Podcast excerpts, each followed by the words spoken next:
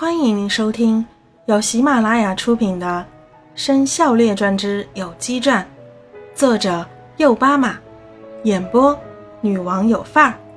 欢迎订阅第六集《国王的婚事》。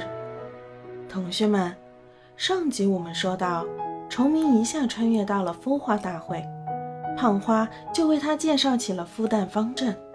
第一个方阵是鸟蛋。将来会孵化出来外语班的学生。第二个方阵是鸡蛋，将来会孵化出繁鸡班的学生。第三方阵也是鸡蛋，将来孵化出来有机班的学生。崇明去看第四个方阵时，遇到了一群武士鸡，然后被一只黑影给救了下来。毕方是有机国的国王。但他不是生来就是国王，之前却是天上的神鸟。毕方长得像鸡，又不太像鸡，脖颈细长，双脚也很修长，一身火红火红的，据说是大红公鸡与火烈鸟的后代。毕方来到了有机国，一直就鹤立鸡群，不但是鸡中最高的，还是鸡中最好看的。有机国的南方有一座山，名为女床山。山上面住着一群软鸟，全部都是女生。它们能吃能睡，却不生不死，差不多寿与天齐。那些卵鸟在女床山生活了很多年，数量却越来越少。它们不是老死的，而是放下了身段，与山下的公鸡结婚。一旦与公鸡结了婚，软鸟就失去了长生不老的本领，就变成了一只正常的鸡，有了生老病死。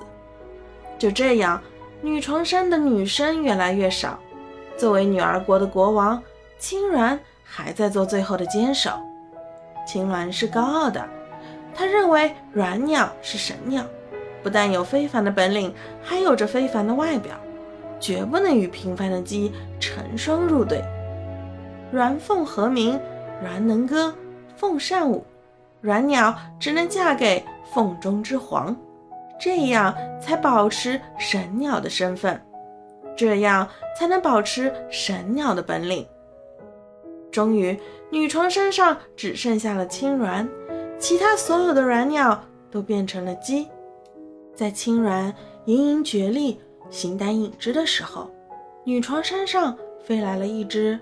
黄鸟，皇兄，你终于肯来见我了。青妹，我再不来的话，你就要人间蒸发了。蒸发就蒸发，我倒要看看我这不死之身变成死魂之后会是什么样子。反正你我之间隔着一道鸿沟，你我虽然做了神仙，但终究做不成鸳鸯。青妹。你这又是何苦？就算你看不上平凡鸡呗，但你可以嫁给有机国的国王呀。皇兄，就算高贵如国王，那还不是一只鸡吗？你就忍心让我的后代变成一只鸡吗？青妹，现在有机国的国王不是一只平凡之鸡，他是天上的神鸟下凡。你要是嫁给他，不但你不会变成平凡的鸡，你的后代也不会变成鸡。届时你们一家都是神鸟，那多风光呀！真的吗？我不信。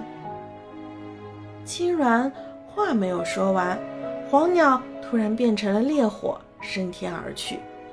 青鸾一起身欲追，想去问个清楚明白，突然就醒了。原来这只是一个梦。青鸾展翅升空，绕着女床山飞了九圈，没有一只人鸟，也没有一点歌声。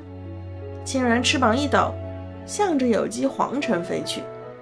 这时，女床山上突然出现了一团烈火，转眼化成了朱雀，自言自语地说道：“哎，还好，我能变成黄鸟的样子。”给青鸾来个皇兄托梦。毕方当了几天有机国的国王，觉得一点意思都没有。他现在特别后悔，想当初就不该乱发火了，烧毁了某位神仙大佬的天河别墅。现在毕方的身上虽然还有一点点神力，但完全不能上天，只能老老实实的待在有机国。可是有机国什么也没有，要祥云没祥云，要飞行器没飞行器，到哪儿都得自己走路去，这可苦了毕方哟。两条细长腿完全受不了，站一会儿就酸，走一会儿就疼。当然，最让毕方感觉痛苦的是自己的终身大事给耽误了。这凡间的鸡，他是完全看不上的。一夜之间，毕方火红的羽毛就变成了粉红，惨白惨白的。在毕方百无聊赖之际，天界发布了十二生肖计划，鸡成了生肖动物。在生肖排行榜上排名第十，是所有生肖动物中唯一有羽毛的动物。毕方很是高兴，想到了自己完成生肖鸡的工作，说不定就可以回到天上当神仙了。等了一年又一年，等了三年又三年，总共等了九年时间。在生年的中秋节，我为生系生肖神来给毕方交代任务了。毕方啊，好久不见！我是癸有神康志。小毕啊，好久不见！我是乙酉神蒋冲。毕方鸟呀，好久不见！我是丁酉神唐杰。小毕方鸟，好久不见！我是乙酉神陈宝。毕方鸟呀，好久不见！我是星有神石镇，五位神仙各自做了自我介绍。一个神介绍完毕，毕方就跪拜三次。五个神仙，每个拜三下，毕方拜得不亦乐乎，完全忘了关节痛，也忘记了风湿痛。他那两条细腿在九年的凡间风雨中，已经严重的老化和病变。可是五位生肖神带来了希望。带来了命运的改变，过度兴奋的毕方完全将一切抛诸脑后。哎呀，我们还是组合成超级体吧！你这样一个个的拜，真是辛苦又浪费时间。魁有神说着，就跳到了空中，变成了一个巨大的头。接着，乙酉神和丁酉神变成了左膀右臂，然后乙酉神和辛酉神变成了两条腿。巨大的无有神组合完成，头顶着皇宫的天花板，俯视着身高三尺的毕方。有错之身，戴罪之身，有机毕方拜见无有神。毕方对着无有神又是三叩九拜，心里面却嘀咕起来：早一点不组合变身，让我拜了十五下之后，又让多拜了九下。吴有神感受到了毕方的诚意。念了一声咒语，砰的一声，将自己变小了，从身高三米变成身高三尺，大小高度跟毕方差不多。